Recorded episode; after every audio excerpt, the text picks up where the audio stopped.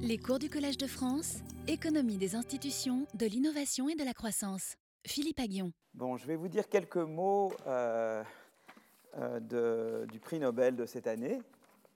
Donc euh, voilà, vous avez dû déjà lire. Je ne vais pas vous apprendre beaucoup plus que ce que vous avez lu dans, dans la presse. Il y a eu de très bons papiers dans différents journaux. Donc c'est Paul Milgrom et Robert Wilson pour la théorie, leur, développement dans la théorie des enchères. D'accord? Alors en fait, ce qui est, un- ce qui est amusant, enfin, c'est que Paul Milgrom est un étudiant de, Robert Wilson. En fait, Robert Wilson a eu plusieurs étudiants. Euh, ça a été un fantastique directeur de thèse. Il avait eu notamment comme étudiant Bengt Holmström, qui lui avait eu le prix Nobel il y a quatre ans avec euh, Oliver Hart. Je vous en avais parlé à l'époque. Enfin, je- j'en avais parlé dans ce cours. Donc, euh, il avait partagé le prix Nobel avec Oliver Hart sur la théorie des contrats.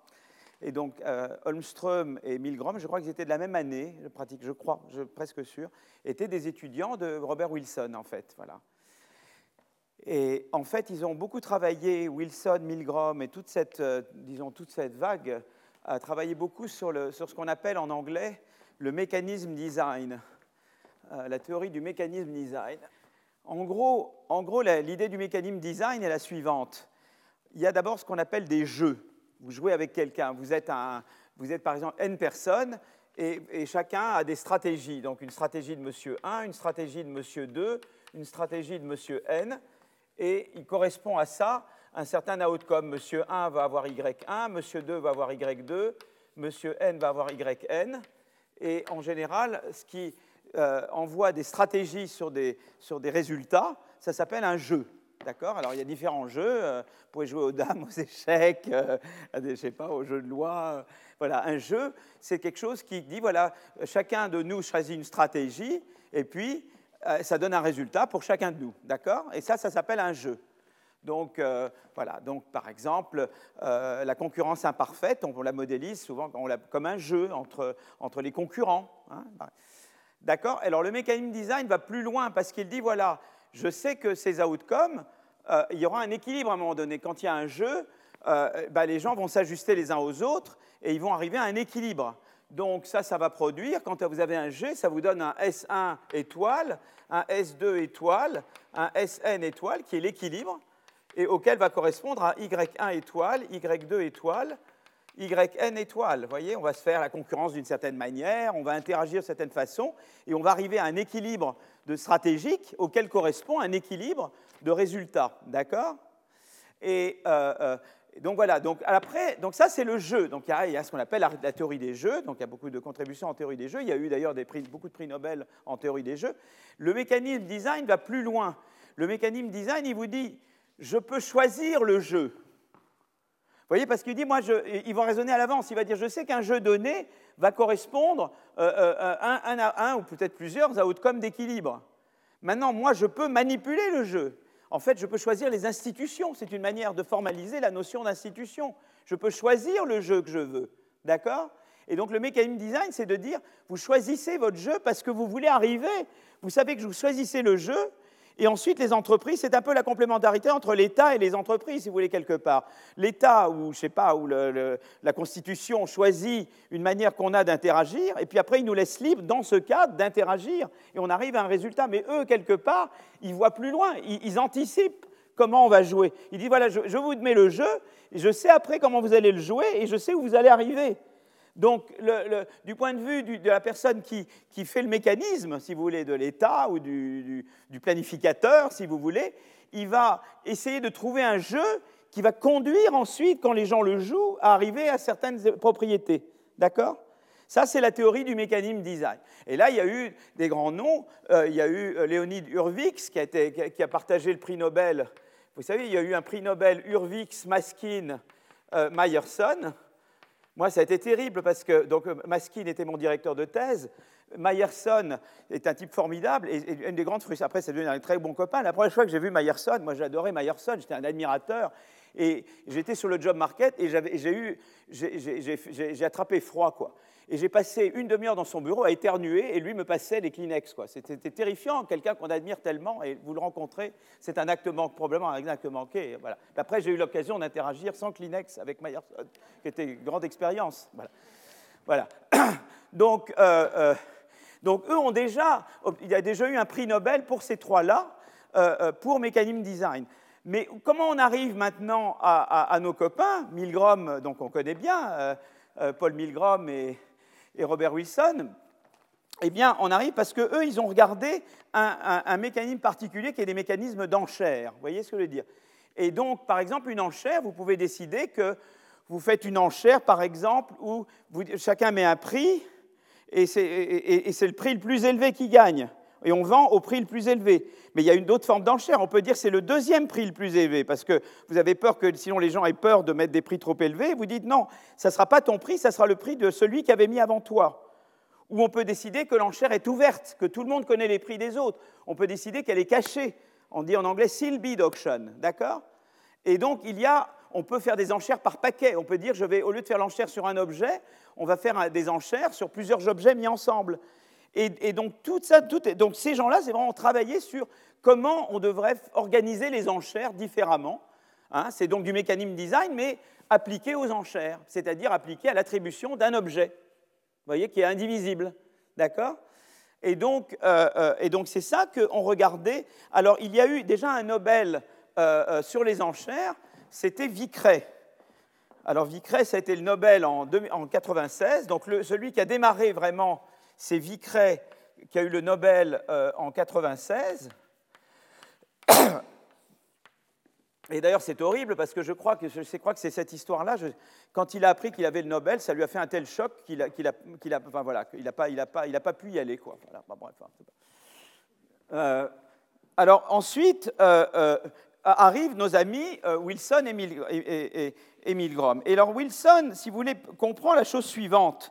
Wilson comprend le problème de ce qu'on appelle le winner's curse, c'est-à-dire la malédiction du gagnant. C'est quoi le winner's curse? Eh ben, C'est l'idée que, si vous voulez, euh, euh, le winner's curse, c'est cette idée que, en fait, la valeur attribuée par chaque acteur, euh, c'est en fait l'idée que, si vous voulez, que le gagnant, en fait, paye plus que la valeur d'équilibre. Parce qu'en fait, vous faites des enchères, etc., et en fait, vous êtes allé peut-être trop loin, parce que Personne n'est allé aussi loin que vous. Donc vous vous dites après, mince, j'aurais pu mettre un prix plus bas. quoi. Ça vous arrive dans les enchères. Je vous dis, le, celui d'avant vous, il met 10 000 et vous mettez 20 000. Mais vous dites peut-être qu'il n'y avait personne entre 10 000 et 20 000 et je me suis fait avoir parce que j'ai payé à 20 000, j'aurais pu dire 11 000 au lieu de 20 000. C'est ça la malédiction du gagnant. Donc, du coup, si vous voulez, Wilson a vraiment compris les implications de cette malédiction du gagnant et que c'est évidemment les gens que ça faisait en sorte que, du coup, les gens, ils tendent, ça inhibe leurs offres, évidemment, parce qu'ils ont peur de payer trop, quoi. Et peut-être qu'à ce moment-là, souvent, on ne vend pas un objet qu'on aurait pu vendre, ou les, choses, les transactions ne se passent pas comme elles devraient, parce qu'on inhibe ces offres, parce qu'on a peur de se faire avoir quelque part. On dit, voilà, je, vais trop loin, et quelque part... Euh, et donc, euh, euh, Milgram, ce que Milgram a essayé de faire, c'est de dire, voilà, je vais regarder, il a dit peut-être que le winner's curse est, quelque part en partie, si vous voulez, annulé ou en partie neutralisé quand la valeur attribuée par chaque acteur est modifiée par ce qu'il pense être la valeur des autres.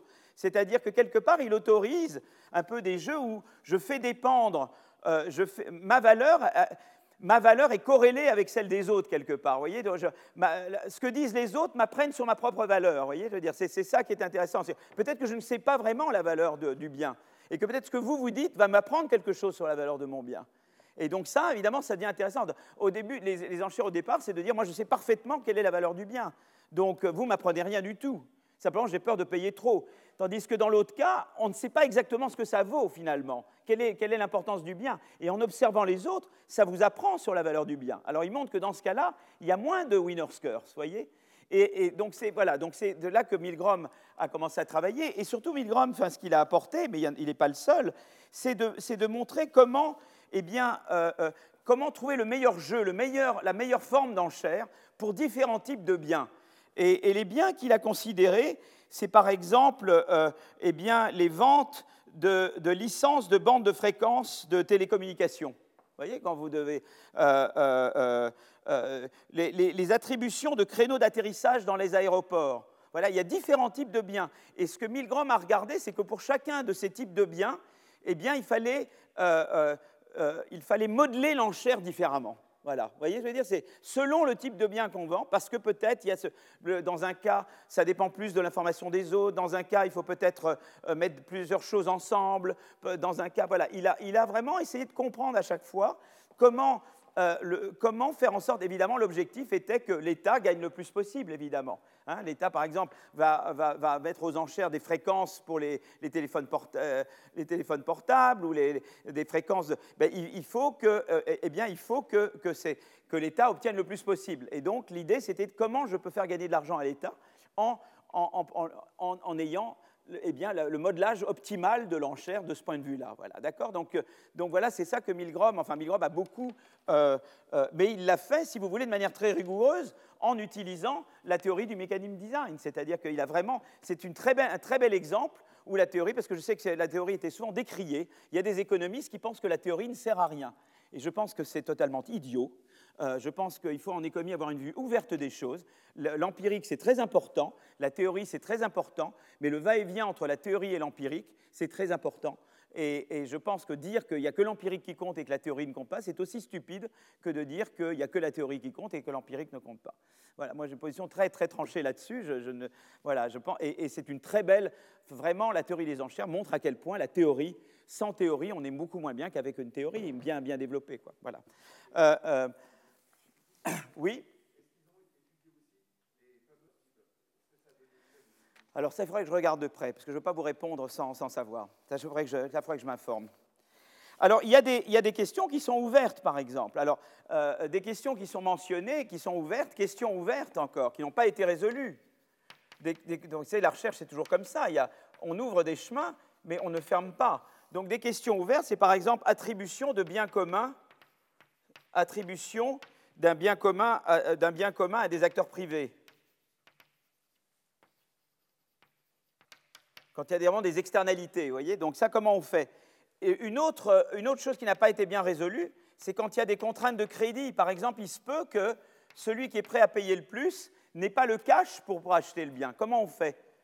Alors, il va peut-être s'endetter. Alors, on introduit de la, finance d'entreprise dans les enchères. On introduit la possibilité d'endettement. Alors comment ça se passe, les enchères, quand on introduit la, possibilité de s'endetter pour acquérir des biens? Et, donc, euh, voilà, donc, il y a comme ça toute une série d'extensions qui ont été un petit peu regardées, mais pas encore beaucoup. Et, voilà, donc c'est une théorie en plus, donc il y a beaucoup de travail encore à faire pour euh, perfectionner euh, cette théorie des enchères. Voilà, mais ça vous donne un petit peu une idée de, ce qu'on fait, voilà, du travail de Paul Milgrom. Hmm? Alors voilà, ou bien on peut faire, ou bien on peut faire des enchères de contrats de dette. Vous voyez, en fait, ce que vous acquérez, c'est un bien, mais avec, avec, un, avec, une dette en plus. Quoi. Donc, euh, donc c'est très intéressant parce que du coup, l'enchère n'est pas juste sur un bien physique, c'est une enchère sur un contrat. Et donc, comment on fait à nouveau l'enchère? Donc, ça devient comme déterminé. Euh, on sait qu'en finance d'entreprise, il y a la notion de structure financière optimale. Eh bien, on met de la structure financière optimale dans l'enchère. C'est intéressant. Voilà, donc on peut faire beaucoup de choses. Et voilà, donc en tout cas, voilà. voilà c'est un petit peu une petite introduction euh, que je vous donne un peu pour vous mettre un peu dans le bain de cette. Mais ça a été une école vraiment très. Alors, il doit y avoir quelqu'un qui est malheureux aujourd'hui, c'est David Krebs. Parce que beaucoup de ces choses-là utilisent quand même la notion de, euh, jeu dynamique et d'équilibre parfait. Euh, et, si vous voulez, Krebs a beaucoup travaillé avec Wilson, Milgram, etc. Voilà, donc je pense que voilà, ça n'a pas dû être une journée très heureuse pour euh, David Krebs hier, je pense. Voilà, mais peut-être qu'il y aura d'autres choses pour David Krebs. Voilà, Krebs, ça s'écrit comme ça. K-R-E-P-S, David Krebs. Qui a été, donc parce que Krebs et Wilson ont fait un article par ailleurs qui est sur l'équilibre séquentiel, qui est un, des articles les plus importants de la théorie des jeux. Quoi. Sequential Equilibrium, Econometrica, et c'est un classique, quoi, le Krebs-Wilson c'est la vie. Voilà. Ben écoutez, peut-être je vais m'y mettre. Je, bon, j'aurais pu en dire beaucoup plus, mais je crois que je vais m'arrêter là. Voilà. Bon, évidemment, on connaît bien Milgrom est quelqu'un de très sympathique. Euh, voilà, c'est des gens, enfin voilà, c'est des bons copains, quoi. c'est des gens qu'on beaucoup fréquentés, quoi. moi, je me rappellerai toujours de, je me rappellerai toujours d'une promenade en Prague avec Paul Milgrom, disant ma vie est foutue, euh, j'ai raté ma vie. Euh. il allait pratiquement se jeter euh, dans. Alors, quel est le, fleuve à Prague? C'est pas le Danube. Mais il était vraiment déprimé, quoi. Je dis, mais enfin, Paul, tu as fait des trucs formidables, c'est dingue, quoi. Bon, allez, on retourne à nos moutons, là. Alors, aujourd'hui, je vais vous parler de vagues technologiques et d'intelligence artificielle, d'automation, d'automatisation, on dit automation en anglais, et, euh, et puis un peu avec l'idée, est-ce qu'il faut taxer les robots ou pas? Voilà. Et, euh, et donc, on va, je vais vous parler un petit peu de tout ça, voilà. tout ce qui est autour des vagues.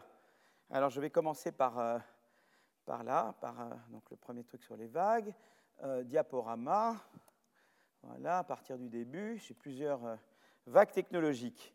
Voilà. Voilà. Alors, euh, euh, donc on essaie de mesurer, si vous voulez, les vagues en termes de PIB, PIB et la croissance du PIB. Alors le PIB, euh, j'en ai parlé avant, c'est le résultat final de l'activité de production. Vous pouvez le mesurer ou bien par la somme des revenus, ou bien par la demande totale, si vous voulez, ou bien par la production totale, valeur ajoutée plus impôt sur la production, moins subvention. Et normalement, quand vous faites vos comptes, vous trouvez plus ou moins la même chose. Donc il y a différentes manières de mesurer le PIB d'un pays. Alors le PIB vaut ce qu'il vaut, il, y a des choses qu'il mesure, des choses qu'il ne mesure pas, donc toute la problématique de, ce que le PIB recouvre. Euh, euh, mais en gros, j'en avais parlé avant, c'est-à-dire qu'une des choses importantes, c'est qu'il n'y a pratiquement pas de croissance du PIB mondial si on s'en tient aux données de Madison, euh, dont Madison a essayé de, déduire un peu l'évolution du PIB, d'informations notamment sur l'urbanisation. Il a essayé de remonter très très loin dans le temps. Et en gros, l'idée, alors c'est plus compliqué que ça, parce qu'il y a des pays qui connaissent des petites périodes de croissance, mais ça ne dure jamais, mais c'est qu'en fait, le vrai décollage de la croissance, c'est vraiment en 1820. C'est-à-dire qu'il y a des périodes, il y a des pays qui connaissent des périodes de croissance temporaire, mais ça retombe. C'est un peu comme un avion qui essaie de décoller, qui n'arrive jamais, jamais vraiment à décoller. Et le décollage a lieu euh, en, 1820 avec la première révolution industrielle. Donc, si vous voulez, euh, euh, si on regarde, le PIB mondial est à peu près le même en l'an 0 et en l'an 1000. Le taux de croissance moyen du PIB euh, par tête mondial est à peu près un 19e par an entre l'an 1000 et l'an 1820, et le taux de croissance moyen euh, monte à 0,5% pour le monde entier. Donc ça veut dire qu'en Angleterre, c'est énorme, euh, puisque la plupart des autres pays sont à zéro, entre 1820 et 1868. 10, et, après dépasse les 3-4% entre 1950 et 1973. Donc voilà, il y a eu vraiment un décollage euh, euh, du PIB et de la croissance du PIB. D'accord? Et ce décollage, en fait, est allé de pair. Alors après, on peut voir des évolutions. Il commence d'abord en Grande-Bretagne, ce qui est ici. Après, la France suit. Euh, ensuite, les, États-Unis suivent. Ensuite, la Chine suit. Quoi. Mais donc on voit que ça, touche d'abord, on voit bien qu'il y a une vague, c'est la vague en fait de la machine à vapeur, et on voit déjà que cette vague, elle va toucher euh, le Royaume-Uni en premier, puis la France, puis euh, les États-Unis, et puis d'autres pays. Quoi. Et, donc c'est intéressant de se demander, on va revenir là-dessus, pourquoi les vagues ne touchent pas tous les pays en même temps. En fait, il y a un retard entre le moment où la vague se diffuse dans un pays et le moment où elle se diffuse dans d'autres pays. D'accord? Euh, alors évidemment, dans, ces, diagrammes, on voit euh, euh, dans ces diagrammes, on voit clairement la crise de 29 qui fait tomber un peu tout le monde. On voit la deuxième guerre mondiale, voilà. Et alors, Bergeau, 7 et Leca, qui ont sorti un livre il y a deux ans, ont très bien analysé donc, les, vagues technologiques. Et on reprend d'ailleurs cette analyse dans, un livre avec Simon Bunel et Céline Antonin qu'on est en train de sortir. Et, donc, ils ont voilà, mais ils ont cet article notamment, ils essayent vraiment de, comprendre ce qui sous-tend l'évolution de PIB par tête et ils regardent différentes régions. Et d'abord, la première chose, si vous voulez, c'est qu'ils euh, euh, mettent en évidence, si vous regardez, euh, là je regarde la, croissance du PIB et pas le PIB, je regarde la, croissance de la, production globale des facteurs aux États-Unis, ou de la, productivité du travail. Donc, la croissance de la productivité du travail, c'est la ligne en continu. La, croissance de la productivité globale des facteurs, c'est la ligne en pointillé. Alors, normalement, il y a une première montagne. Donc, en gros, ce qui se passe, c'est que vous avez à peu près rien du tout jusqu'au au Royaume-Uni en 1820. Vous avez la première vague, qui est la vague de la machine à vapeur. Puis ça, retombe. Et puis après, il y a une deuxième vague qui va être l'électricité, et après il y a une troisième vague qui est l'éthique. Alors ici, dans ce diagramme-là, on ne montre que la vague de, de l'électricité qui est là et la vague d'éthique. Normalement, il y a une autre montagne qui est comme ça ici, et c'est la vague, c'est la première, c'est la vague de la machine à vapeur. D'accord? Donc déjà, on voit que ça se fait par vague. Donc ça, c'est intéressant de voir que c'est comme ça. Et, voilà la vague d'éthique. D'accord? Alors l'autre chose qui est intéressante, c'est que euh, en fait, il y a des retards. Vous voyez que la zone, vous voyez par exemple, vous avez ici la, vague. la, vague de l'électricité, c'est vraiment là, quoi, là et là. Quoi. Vous avez ces deux, ces deux morceaux-là.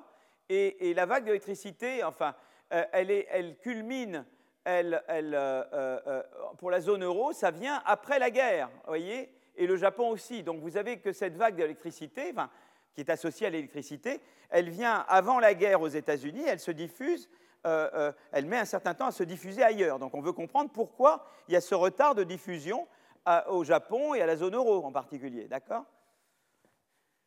Voilà. Et euh, euh, donc on voit qu'en fait en Europe, eh bien, la vague de croissance a lieu 20 ans plus tard, après la guerre. Elle est stimulée par la reconstruction, la réorganisation des moyens de production, de nouvelles technologies, de nouvelles usines adaptées à l'électricité, de nouvelles pratiques de management. Et elle est soutenue financièrement par le plan Marshall. Ce n'est pas un scoop. D'accord? Et puis euh, après, ce qu'on voit, ce qui est intéressant, c'est qu'après, il y aura un ralentissement de la productivité aux États-Unis, dans les années 70 et 80, notamment le choc pétrolier et l'essoufflement des innovations des années 30. Et puis il va y avoir une nouvelle vague euh, qui va être la vague d'éthique, en fait, des technologies de l'information de la communication, et euh, qui, va qui va avoir lieu aux États-Unis fin des années 90, début des années 2000. Mais cette vague, on ne la voit pas en tant que telle dans la zone euro, on la voit dans certains pays de la zone euro, mais pas vraiment encore. Donc nous, on est encore très en retard, même pour l'éthique, sur les États-Unis. Vous voyez? D'accord? Donc je vous donne un petit peu comme ça un sentiment. Donc comme je dis là, la vague de croissance est bien plus faible que la précédente d'abord, et, elle a l'air plus faible, elle est, elle est, pratiquement inexistante en Europe. Donc pourquoi on n'a pas vu de vague récente en Europe Alors ce que je vais essayer d'abord de, de, de, dont je vais vouloir parler avec vous, c'est d'essayer de comprendre des causes de retard. Pourquoi il y a retard dans la diffusion, dans la diffusion des, euh, des technologies, euh, des, des, vagues technologiques. Voilà. Alors, il y a évidemment euh, il y a évidemment ce que disait Solo. Euh, Solo disait on voit, euh, on voit, je vois, je vois les, ordinateurs partout. Hein. donc Solo, qu'est-ce qu'il déclare Tout le monde le sait. En 87, Robert Solo, donc d'ailleurs c'était l'année de son prix Nobel, hein, disait, Robert Solo, 1987. Que déclare Robert Solo Robert Solo dit Nous voyons les ordinateurs partout, sauf dans les statistiques. Alors là, il est en 87, d'accord? Et euh, euh, mais euh, en fait, quand il parle, quand il, énonce cette proposition, le microprocesseur a été inventé 18 ans plus tôt. Et pourtant, la croissance de la productivité américaine, à ce moment-là, est encore atone. D'accord? Et en fait, ce n'est que beaucoup plus tard que va s'amorcer la vague d'éthique. Elle sera visible en termes de croissance. Elle ne sera visible qu'à partir du milieu des années 90. Donc Solo, il déclare ça en 87 le microprocesseur, le microprocesseur euh, euh, ont été inventés 18 ans avant qu'il fasse sa déclaration, et ce n'est qu'au milieu des années 90 qu'on voit vraiment la croissance qui repart agrégée de la productivité aux États-Unis, et on a des pics de croissance de la productivité entre le milieu des années 90 et le milieu des années 2000. D'accord? Et alors on essaie de comprendre pourquoi, pourquoi, il, y a ce, retard. Alors euh, en fait, si vous voulez, il y a l'idée, pour ça c'est très important de comprendre la notion de technologie générique. Technologie générique. Et alors, on dit en, anglais, le terme approprié, c'est General Purpose Technology. Purpose, c'est but, c'est pour but général. Quoi. Alors, qu'est-ce que c'est qu'une technologie euh, Qu'est-ce que c'est qu'une technologie générique? C'est une technologie comme la machine à vapeur qui a vocation à être appliquée, utilisée dans tous les secteurs de l'économie. On utilise la machine à vapeur pour, euh, euh, dans, les usines, pour le transport, pour plein de choses. Et donc c'est une technologie qui a vocation à se répandre à, l'ensemble des secteurs. C'est pareil pour l'électricité et c'est pareil pour les ordinateurs, d'accord Et donc il y a en fait trois propriétés qui sont importantes d'une technologie générique. La première propriété, c'est qu'elle euh, donne lieu à une technologie, donc une, une, GPT, je vais appeler ça une, hein, je vais faire ça, GPT, c'est General Purpose Technology, mais ça veut dire technologie générique, comme ça je n'ai pas besoin d'écrire à chaque fois, donne lieu, elle donne lieu à une série d'innovations secondaires, d'accord? À une succession d'innovations secondaires. Alors pourquoi Qu'est-ce que ça veut dire? Bah, Ça veut dire qu'en fait, ça veut dire qu'en fait, eh bien, euh, euh, chaque innovation, si vous voulez, pour appliquer une technologie générique dans un secteur, vous devez faire une deuxième innovation pour savoir comment l'adapter. Donc chaque adaptation d'une technologie générique à un secteur donné, c'est une, une, innovation secondaire.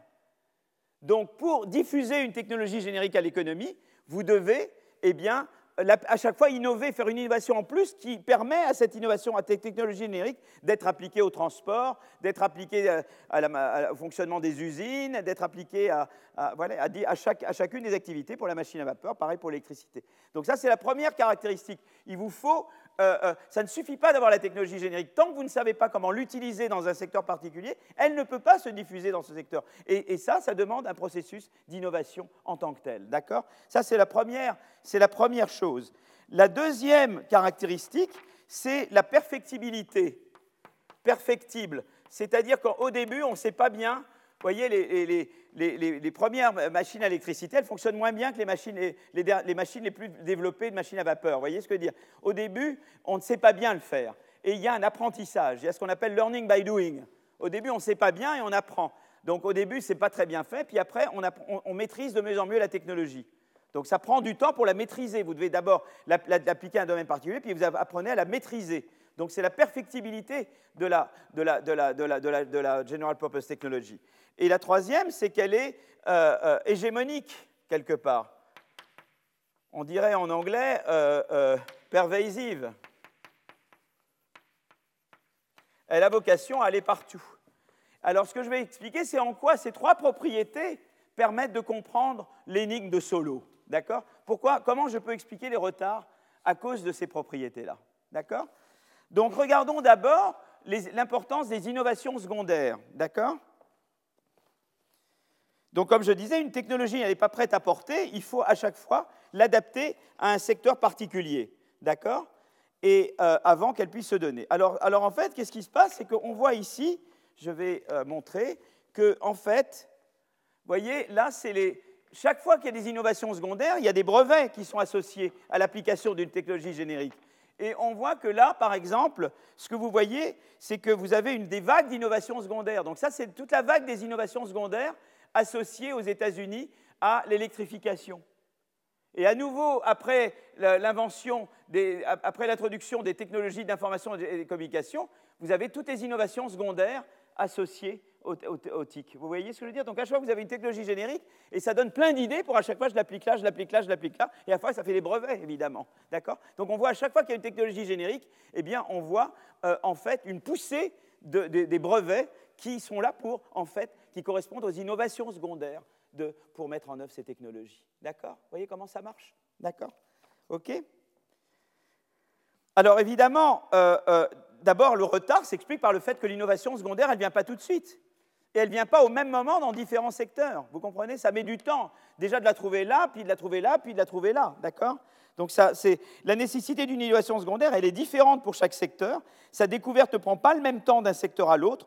Tout cela explique pourquoi, si on considère l'économie dans son ensemble, le remplacement de l'ancienne technologie générique par la nouvelle technologie générique ne se fait que progressivement. Et alors, il y a un dessin qui est très intéressant, c'est celui-là. Vous voyez? Donc là, je représente euh, la, ligne en, la, ligne pleine, là, c'est en fait c'est les technologies, c'est les turbines, c'est les, les, technologies qui reposent sur l'eau. Voyez, donc avant, on avait, avant la vapeur, c'était l'énergie, enfin, la source d'énergie, c'était l'eau, c'est des moulins, hein, donc, ou les, turbines euh, hydrauliques, d'accord?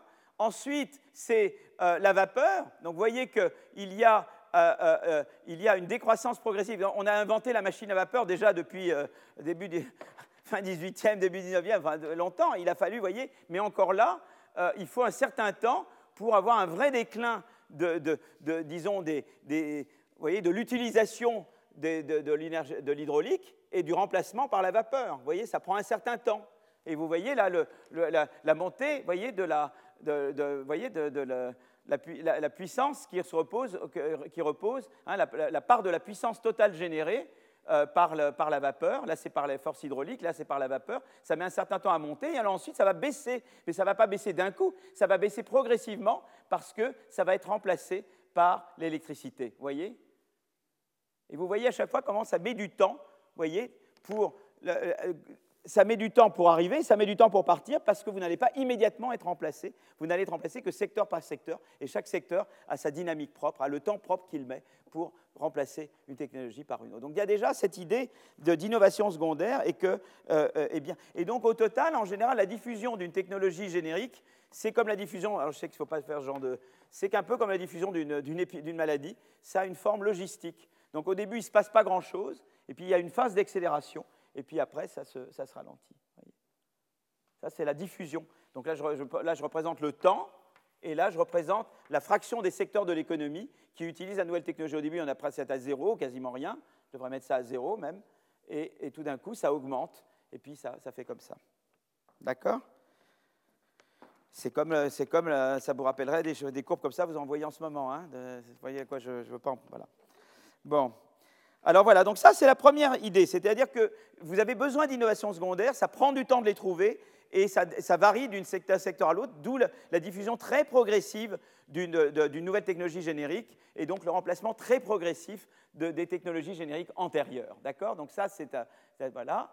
Alors il y a un, un, autre aspect qui est le délai de diffusion dans les entreprises, c'est-à-dire que les entreprises elles sont organisées d'une certaine manière. Et là je reviendrai à une idée que je reprends tout le temps c'est que euh, le, progrès, enfin euh, la croissance, ce n'est pas juste des technologies, c'est des technologies qui rencontrent des organisations, c'est des technologies qui rencontrent des institutions. Et si les organisations, les institutions ne sont pas adaptées, la technologie ne peut pas vraiment se déployer. Voyez? Donc là, euh, et là, il y a vraiment cet, historien donc, qui est à Stanford aussi, collègue de, de Wilson et Milgram, c'est l'historien économique de Stanford, et c'est Paul David. Euh, qui vient souvent à Paris d'ailleurs. C'est un grand. je crois qu'il a un appartement à Paris. Paul David, voilà. Et Paul David a écrit cet article qui est sur la, où il, établit le parallèle entre la dynamo et l'ordinateur, the computer and the dynamo, d'accord? Et, euh, euh, et qu'est-ce qu'il explique? Ben, Il dit la chose suivante, c'est qu'en fait il y a un parallèle entre les deux. Malgré l'énorme potentiel de transformation perçu par les ingénieurs en, 1899, l'électricité est encore très peu répandue au sein des entreprises. Parce qu'en fait, et de fait, l'organisation interne des usines n'a pas changé depuis l'époque où elles étaient alimentées en énergie par les moulins à eau.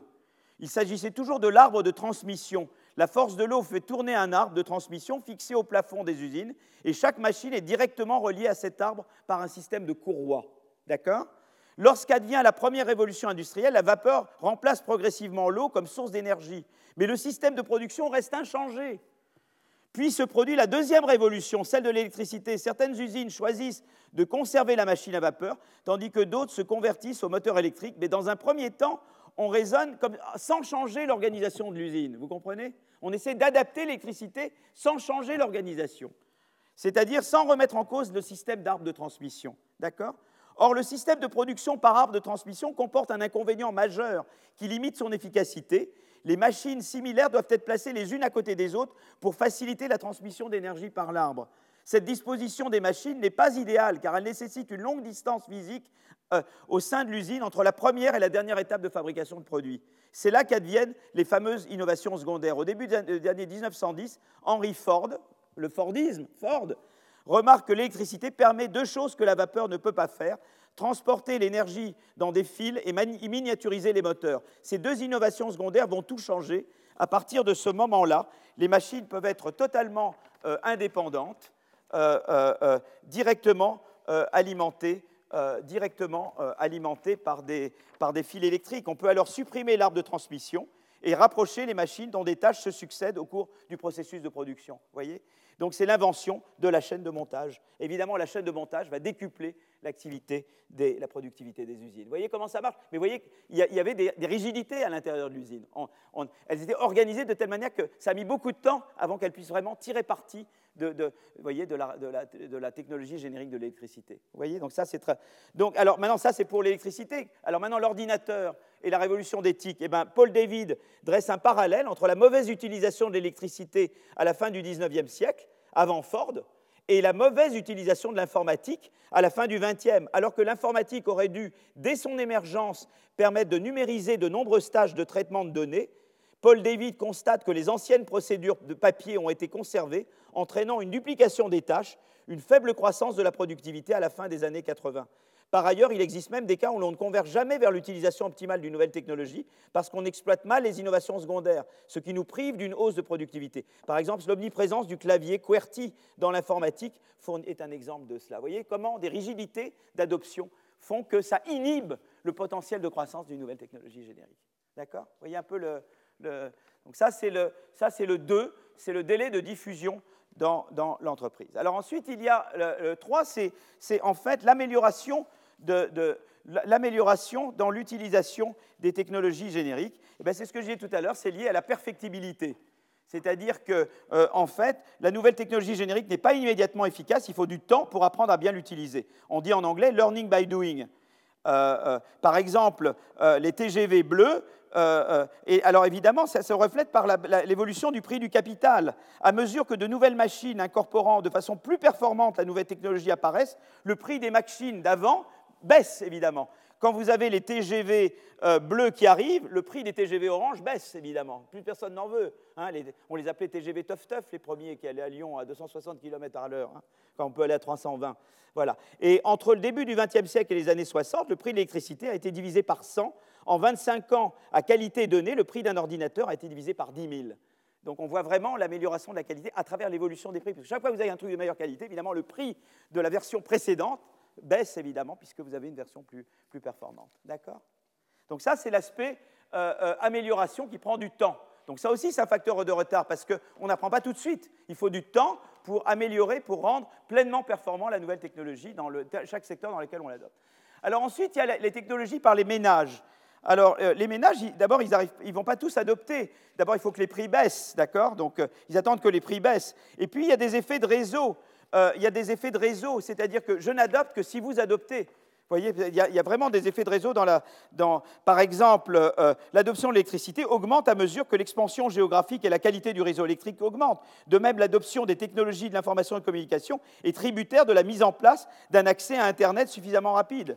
Donc c'est pour ça que également dans l'adoption des ménages, là vous voyez que, que ce soit pour l'électrification ou, ou l'éthique, vous voyez que, eh, ben, euh, eh bien, à chaque fois, vous avez aussi une courbe logistique de ce type parce que, euh, vous voyez, d'abord, les gens attendent que les prix baissent, donc ils attendent qu'il y ait l'amélioration de qualité, et en plus, il y a des effets de réseau, j'adopte si toi tu adoptes. Donc, les deux concours à avoir aussi, du côté des ménages, cette forme euh, logistique. Vous voyez? D'accord?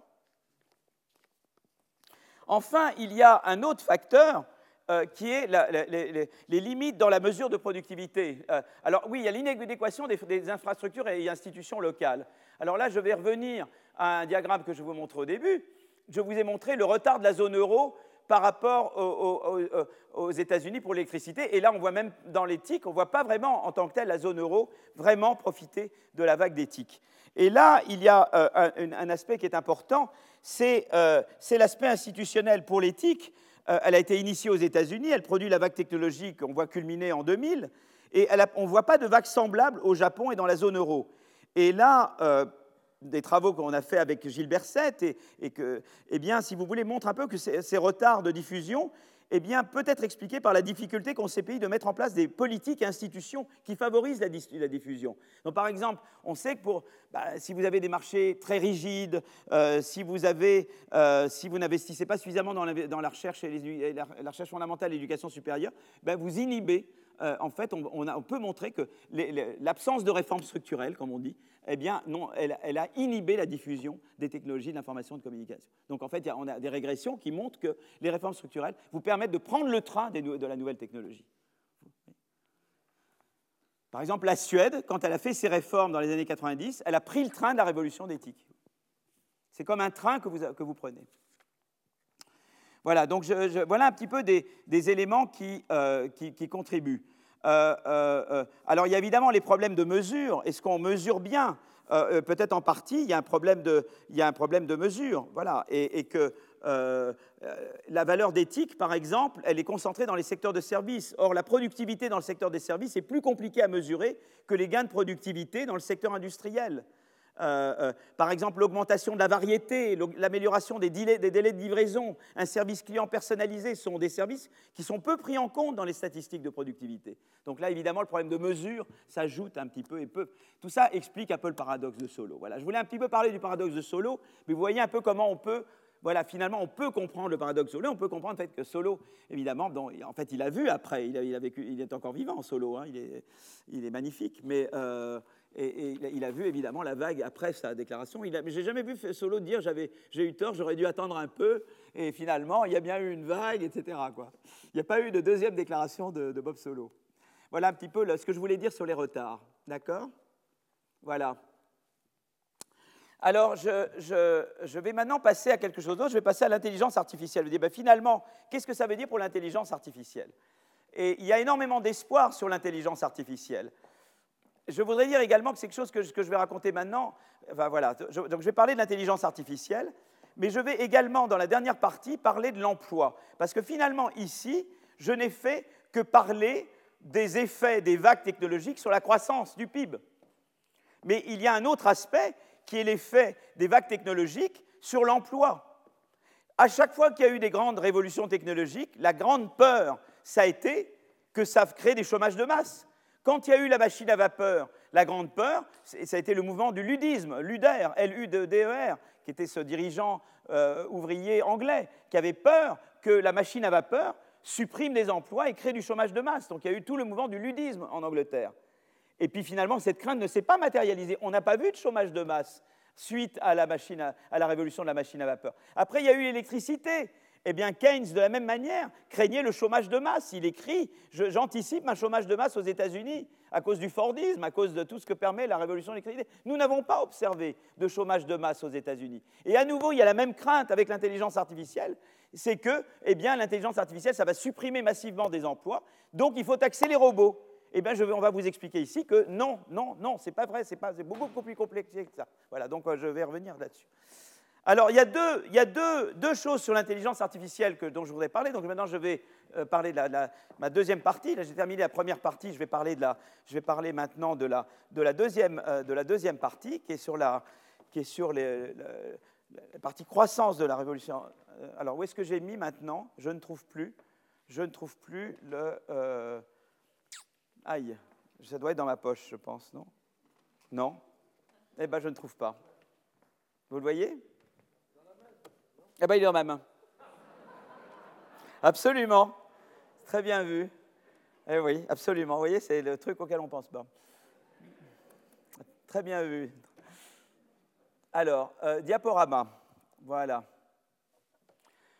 Alors, je suis. Alors, je voudrais. Ah oui, à partir du début. Voilà. Alors je voudrais euh, euh, parler de la révolution de l'intelligence artificielle et de dire, voilà, il y avait deux, il y avait deux idées reçues sur la, révolution, disons, d'éthique et de l'intelligence artificielle. Alors, il y a évidemment l'idée du retard, mais ça, on a vu ça avec euh, Robert Solo, donc on peut dire, voilà, bon, le retard, c'est une chose, mais il y a quand même l'espoir de deux choses. Donc, en gros, il y a, deux idées avec l'intelligence artificielle. La première idée, donc IA, intelligence artificielle. Donc, l'idée, c'est que dire, idée reçue 1, idée reçue numéro 1, cela va, cela va stimuler la croissance. Alors je vais revenir là-dessus. Et l'idée reçue numéro 2, cela va détruire des emplois. D'accord? Cela va augmenter le chômage. Eh bien, je voudrais ici, euh, euh, ce que je vais faire ici, c'est de, m'attaquer à ces idées reçues. Moi, j'adore ça. J'adore m'attaquer aux idées reçues. Et dans, le livre que nous avons, Simon est là, eh bien, nous nous jouons à, nous attaquer à des idées reçues. De dire, voilà, les choses sont jamais aussi simples que vous pouvez penser. Alors, qu'est-ce qu'on peut dire sur le, euh. Alors, d'abord, il y a des... Il y, a, des raisons de penser que l'intelligence artificielle devrait stimuler la croissance.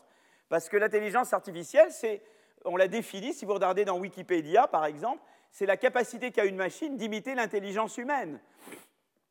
Et alors, on sait que, par exemple, et, de ce point de vue-là, c'est la forme la plus aboutie d'automatisation. Hein. Donc, je mentionnais les vagues technologiques antérieures, euh, hein, les moteurs à combustion, l'électricité, les semi-conducteurs, tout ça, ça a facilité l'automatisation des tâches euh, euh, au, 20e, dans les, au siècle précédent. Mais l'intelligence artificielle, ça automatise des tâches qu'on aurait pu, qu'on pensait de jamais être automatisables, comme par exemple la conduite ou, le, ou, les prescriptions médicales. Il y a toute une série de tâches. Par exemple, les électrocardiogrammes maintenant peuvent être automatisés. D'accord? Donc, euh, c'est la même chose, mais ça va un stade plus loin. Euh, euh, et alors, on peut dire, ben, d'un côté, c'est formidable. Pourquoi ça permet de stimuler la croissance? Ben, Parce que ça automatise la production des biens et services. Ce qui se passe, si vous voulez, c'est que dans la production des biens et services, vous remplacez du travail qui est en offre limitée par du capital qui est en offre illimitée, puisque c'est vous qui le faites. Donc normalement, ça, ça devrait vous permettre d'augmenter la croissance indéfiniment. Vous voyez ce que je veux dire? Déjà là, vous remplacez du travail qui est en, donc en, offre limitée par du, des biens capitaux que vous fabriquez vous-même. Donc ça, vous, reculez les limites. D'accord? Vous remplacez un facteur qui est limité par un facteur qui est illimité. D'accord? Donc ça, c'est la première chose. La deuxième chose, c'est que l'intelligence artificielle, eh bien, elle, elle, permet aussi, elle peut, euh, elle ne s'applique pas seulement à la production des biens et services, elle s'applique à la production des idées elles-mêmes. Euh, euh, ça vous permet de résoudre des problèmes complexes, ça facilite l'imitation et l'apprentissage. Je parlais de, le learning by doing. Eh ben, l'intelligence artificielle vous aide dans le learning by doing, d'accord? Elle, vous permet d'imaginer de, nouvelles lignes de produits et, elle s'améliore elle-même. voyez, euh, donc il y a une capacité d'auto-amélioration de l'intelligence artificielle. Et, donc, euh, donc, si vous voulez, c'est extraordinaire parce que non seulement euh, à, productivité donnée, vous remplacez le facteur euh, travail par le facteur capital, mais en même temps, dans la production même de, des idées, dans l'augmentation même de la production, dans ce qui augmente la productivité. Hein, vous représentez une fonction de production, je ne vais pas vous embêter avec des maths, mais en gros, vous représentez une fonction de production, hein, vous faites A, K, L, eh bien, vous remplacez du L par du K, donc ça c'est déjà, et même dans la production du A, vous faites croître le A, et, avant vous aviez besoin uniquement, euh, vous ne pouviez utiliser que des êtres humains, des chercheurs physiques pour améliorer le A, pour augmenter la productivité, et maintenant vous pouvez utiliser des machines pour vous aider à augmenter la productivité. Donc vous voyez, vous avez une, double raison pour laquelle euh, euh, vous créez de la croissance. D'accord? Donc normalement, la prédiction, ça devrait être que l'intelligence artificielle, mais ça, devrait, euh, ça, devrait, vous faire sortir de toutes les stagnations séculaires possibles et imaginables. Ça devrait vous propulser dans, les croissances les plus, dont, tout le monde rêve, puisque vous, avez cette, vous pouvez tellement faire plus. D'accord? Alors je ne vais pas vous embêter avec des maths, d'accord? Et la question, c'est pourquoi la croissance a décliné malgré tout ce que permet de faire l'intelligence artificielle. D'accord? Donc là, euh, euh, euh, donc vous voyez, regardez, ce qui se passe surtout, c'est que depuis les années 2000, donc il y a eu la, vague d'éthique, et puis la croissance agrégée, elle baisse. Et alors maintenant, il y a le Covid, évidemment, on a chuté, mais, mais il y avait déjà, nous étions sur une pente descendante depuis le début, disons le début, milieu aux États-Unis des années 2000. Alors on peut dire c'est la crise, mais la crise financière, c'est 2-3 ans, ça se remet, donc, et on n'en sort pas, quoi. Et donc c'est cette question-là, pourquoi malgré cette révolution de l'intelligence artificielle qui permet tellement de faire de choses, pourquoi on a ce déclin séculaire de la croissance de la productivité aux États-Unis? D'accord? Alors là, il y a eu plusieurs idées, il y a eu plusieurs euh, euh, facteurs qui ont été mis en avant.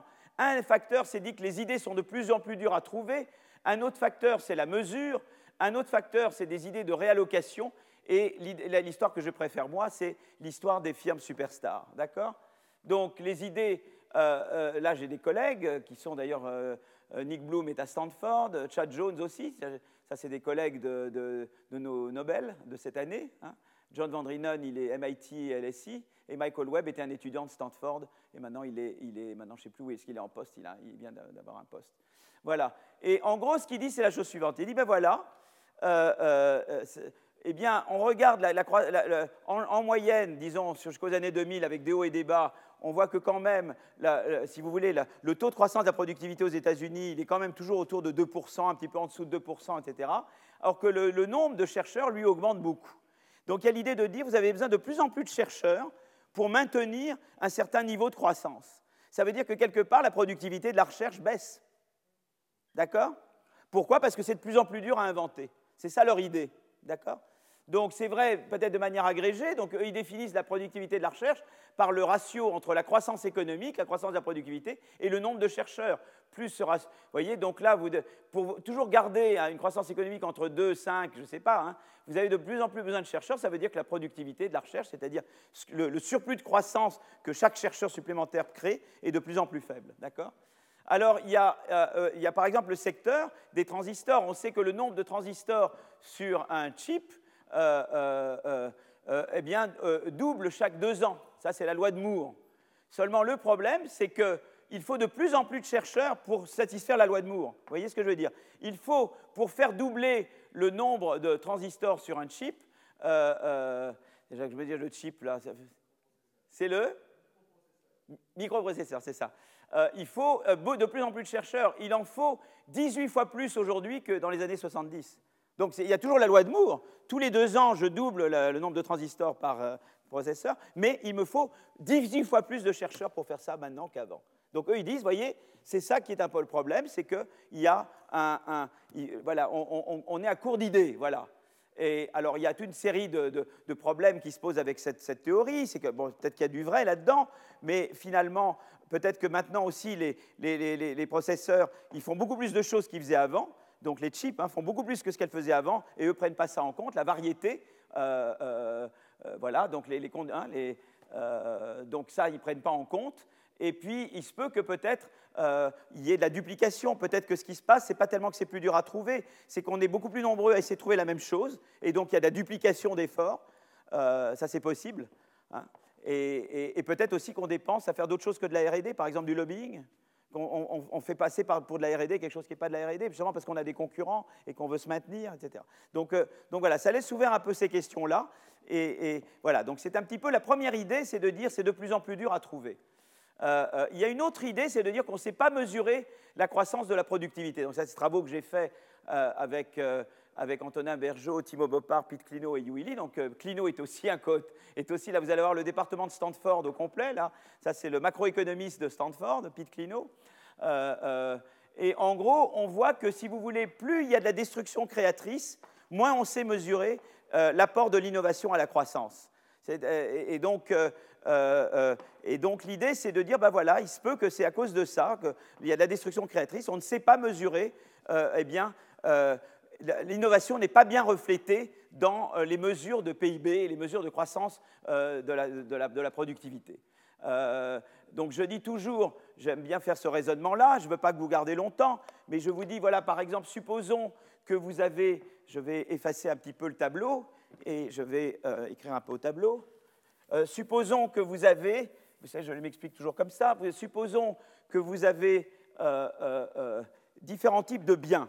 D'accord? Et euh, alors je vais, faire un grand cercle, et puis après je vais revenir à ce que je veux expliquer. Donc supposons que vous avez une bouteille d'eau, supposons que la bouteille d'eau, vous ne faites rien à cette bouteille d'eau, et vous supposez que le prix augmente de la bouteille d'eau entre hier et aujourd'hui de 4%. Vous dites c'est purement de l'inflation. D'accord? Maintenant, supposons que vous changez juste le bouchon de la bouteille, c'est très mineur, et que vous avez un, un, un, bouchon plus joli, eh bien je vais dire que le prix divisé par la qualité de la bouteille, elle baisse de 6%. Peut-être que le prix de la bouteille augmente, mais comme la qualité a augmenté, le prix ajusté pour la qualité baisse de 6%. Donc ça, c'est de l'innovation incrémentale. Mais peut-être qu'il y a aussi un certain nombre de bouteilles qui sont remplacées par des verres. Et là, je ne peux pas comparer le hier et aujourd'hui. Mais supposons qu'à cause de ça, la qualité aussi, le prix ajusté pour la qualité aussi baisse de 6% eh bien, euh, ce qui se passe typiquement, c'est que les instituts statistiques, elles peuvent, voir les, prix des biens qui, euh, voyez, qui n'ont pas été modifiés. Elles peuvent aussi prendre en compte les biens qui ont été modifiés à la marge, mais elles ne peuvent pas prendre en compte ce qui, ce qui est remplacé par autre chose. Et donc, ce que font les instituts statistiques, c'est qu'ils disent, ben, écoutez, le taux d'inflation, on va ignorer les biens qui sont remplacés. Je ne vais regarder que les biens qui ne sont pas remplacés. Et je vais faire comme si ça s'appliquait à tout l'ensemble des biens. Vous voyez ce que je veux dire? On appelle ça de l'extrapolation, de l'imputation. D'accord? Donc, par exemple, supposons que le vrai taux d'inflation est de 2%, euh, c'est le cas là, puisque vous avez 80% euh, fois 4% plus 10% fois moins 6 plus 10% fois moins 6, ça vous fait une inflation moyenne qui est réellement de 2. supposons que la croissance réelle est de 2, donc ça veut dire que la croissance monétaire est de 4.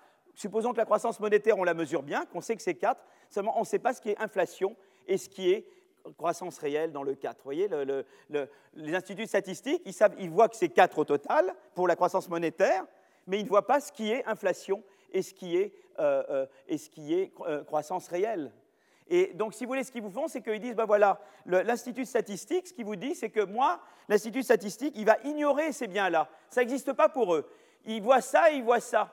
Donc, ils vont dire, moi, le taux d'inflation, c'est 8, 80 divisé par 80 plus 10, 8 neuvième, c'est 4%. 1, 10 divisé par 80 plus 10, c'est 1 neuvième, c'est moins 6. Je vois que ça, ça fait 2,9. Je vais supposer que c'est le taux d'inflation pour tout. Donc, ils vont dire que bah, le taux d'inflation, moi, je le déduis à 2,9. Comme je sais que la croissance monétaire, c'est 4, eh bien, ça veut dire que la croissance réelle, c'est 4,29, qui est 1,1. Et donc, ils ont sous-estimé. Ils ont cru que la croissance réelle était de 1,1, alors qu'elle est de 2. Ça veut dire qu'ils ont manqué 0,9 de croissance. Voyez ils ont, typiquement, chaque fois qu'il y a remplacement d'un bien, c'est la destruction créatrice qu'ils ont manqué. Chaque fois qu'il y a un bien qui en remplace un autre, l'Institut statistique ne le prend pas en compte. Or, c'est là que les grandes améliorations de qualité ont lieu. Et donc, elle tend à surestimer l'inflation et à sous-estimer la croissance. Donc ça, c'est un vrai problème de mesure. Ce qu'on a montré, c'est que si vous voulez, ce problème de mesure-là, c'est vrai qu'il est un peu plus sérieux récemment. Vous voyez, on a calculé pour les États-Unis en moyenne euh, annuelle sur les périodes. Et on a vu que voilà la croissance réelle de, la productivité, voilà la croissance mesurée, et voilà ce qui est manqué. Et vous voyez qu'il manque de plus en plus. Dans la période récente, on a manqué un petit peu plus. Ça explique un petit peu du déclin. Ça veut dire qu'en partie, on ne sait pas bien mesurer la croissance plus récente. Mais c'est juste 10% de ça qui est expliqué. Donc il reste encore quelque chose. Vous êtes encore vivant là? Vous êtes euh, d'accord? Mais vous êtes formidable. Vous êtes formidable. Bon, alors je vais, après ça, je vais tout de suite, moi je vais, je vais tout de suite passer à la dernière explication. Et je, vais sauter la réallocation. Je vais passer à, aux superstars. Et alors là, les superstars, donc on donne quelques faits et, qui, ont, motivé, c'est toujours, euh, toujours avec les mêmes auteurs. Et là, on a un, dernier, un projet plus récent maintenant. Donc je suis toujours en Skype. Moi, je suis à peu près en Zoom ou en Skype avec Stanford au moins une fois ou deux fois par semaine. Donc vous voyez, Stanford est très proche de mon cœur. Voilà. Donc, euh, euh, eh bien, si vous voulez, l'économie américaine, donc il y a plusieurs choses très intéressantes. Et là, c'est vraiment des énigmes. Et vous savez, en économie, c'est intéressant d'abord de remettre en cause des idées reçues et d'essayer de résoudre des énigmes. Moi, je crois que c'est ça qui est intéressant. Et ça, vous le faites par un dialogue entre la théorie et l'empirique. Je crois que c'est vraiment. Voilà. Et vous essayez de résoudre des problèmes, ce qu'on essaie de faire Milgram et, Wilson. Euh, si vous regardez la croissance annuelle moyenne de, la productivité euh, aux États-Unis, vous voyez qu'elle est de ça entre 49 et 95 elle monte. Donc là, Solo, il est encore là, lui. Mais euh, entre 1995 et 2005, c'est des années fastes de la croissance de la productivité américaine. C'est là qu'il y a vraiment la diffusion d'éthique, d'accord? Et puis elle tombe, la, croissance de la productivité aux États-Unis. Et là, je suis avant le Covid. Ah, bien, avec le Covid, boum. Hein. bon, mais c'est même avant le Covid, donc je veux comprendre pourquoi, normalement, l'intelligence artificielle aurait dû empêcher de tomber. Pourquoi ça tombe D'accord? Alors on pourrait dire peut-être les idées sont plus dures à trouver. Mais pourquoi tout d'un coup c'est beaucoup plus dur à trouver maintenant qu'avant? Ça, ça devrait être continuellement. Pourquoi j'augmente et je baisse. Là, euh, l'explication en termes de les idées plus dures à trouver, ça ne va pas me donner un truc qui est non monotone. D'accord? Pas, Et la mesure, bah, elle est peut-être un peu plus dure maintenant, mais pourquoi elle est tellement plus dure maintenant qu'avant? Vous voyez ce que je veux dire? Donc, il y a une chose très intéressante. Donc, c'est vraiment une enquête que vous menez. Alors ensuite, il y a un autre indice. C'est hein, euh, L'autre indice, c'est que euh, cette, augmentation puis très forte baisse de la croissance de la productivité, c'est surtout sur les secteurs reliés au IT, aux technologies de la, au TIC. Vous voyez ce que je veux dire? C'est les technologies IT, c'est TIC, hein, euh, Information Technology. Donc c'est ou les secteurs qui produisent des TIC, ça c'est la courbe en noir, ou c'est les secteurs qui utilisent des TIC, c'est la courbe en gris. Mais vous voyez, dans les secteurs qui ni ne produisent du, produisent du TIC, c'est la courbe en bleu, il ne se passe pas grand-chose. D'accord? Donc ça a à voir avec les TIC. D'accord? OK? Alors maintenant, on peut regarder la, part du travail dans le revenu. Et, eh bien, euh, euh, c'est surtout dans les secteurs euh, productrices ou utilisatrices de TIC que la part du travail baisse. Et surtout, ce qui va se passer, c'est que d'un autre côté, si je regardais les, marges bénéficiaires, c'est le contraire de, la part du travail. Les marges bénéficiaires vont surtout augmenter dans les secteurs qui utilisent l'éthique ou qui produisent l'éthique. D'accord? Ça, c'est intéressant. Et alors, l'autre chose qui est intéressante, c'est que euh, euh, la baisse de la, part du travail, ce n'est pas tellement un effet à l'intérieur des firmes. Vous voyez, à part le secteur manufacturier, le secteur industriel, ça a tendance à augmenter beaucoup. Euh, c'est surtout que ce n'est pas tellement que la part du travail au sein des firmes, la part du revenu qui va au travail au sein des firmes baisse, ou que les marges au sein des firmes augmentent, c'est que les firmes à grosse marge deviennent plus importantes. C'est que les firmes ah, qui, qui, ont une part plus faible pour le travail deviennent plus importantes. C'est un effet de composition n'est pas tellement qu'à l'intérieur des firmes, ça, vous voyez, ça, ça, fait comme ça. C'est que c'est les firmes qui, sont, qui, ont cette capacité, qui ont cette particularité d'avoir des marges plus grosses et des, parts du travail plus, plus, faibles, tendent à être plus importantes. Alors ça, ça devient très amusant, parce qu'il y a eu d'autres explications qui ont été proposées. D'accord? Alors une autre chose intéressante aussi, c'est la concentration. Elle augmente dès les années 90.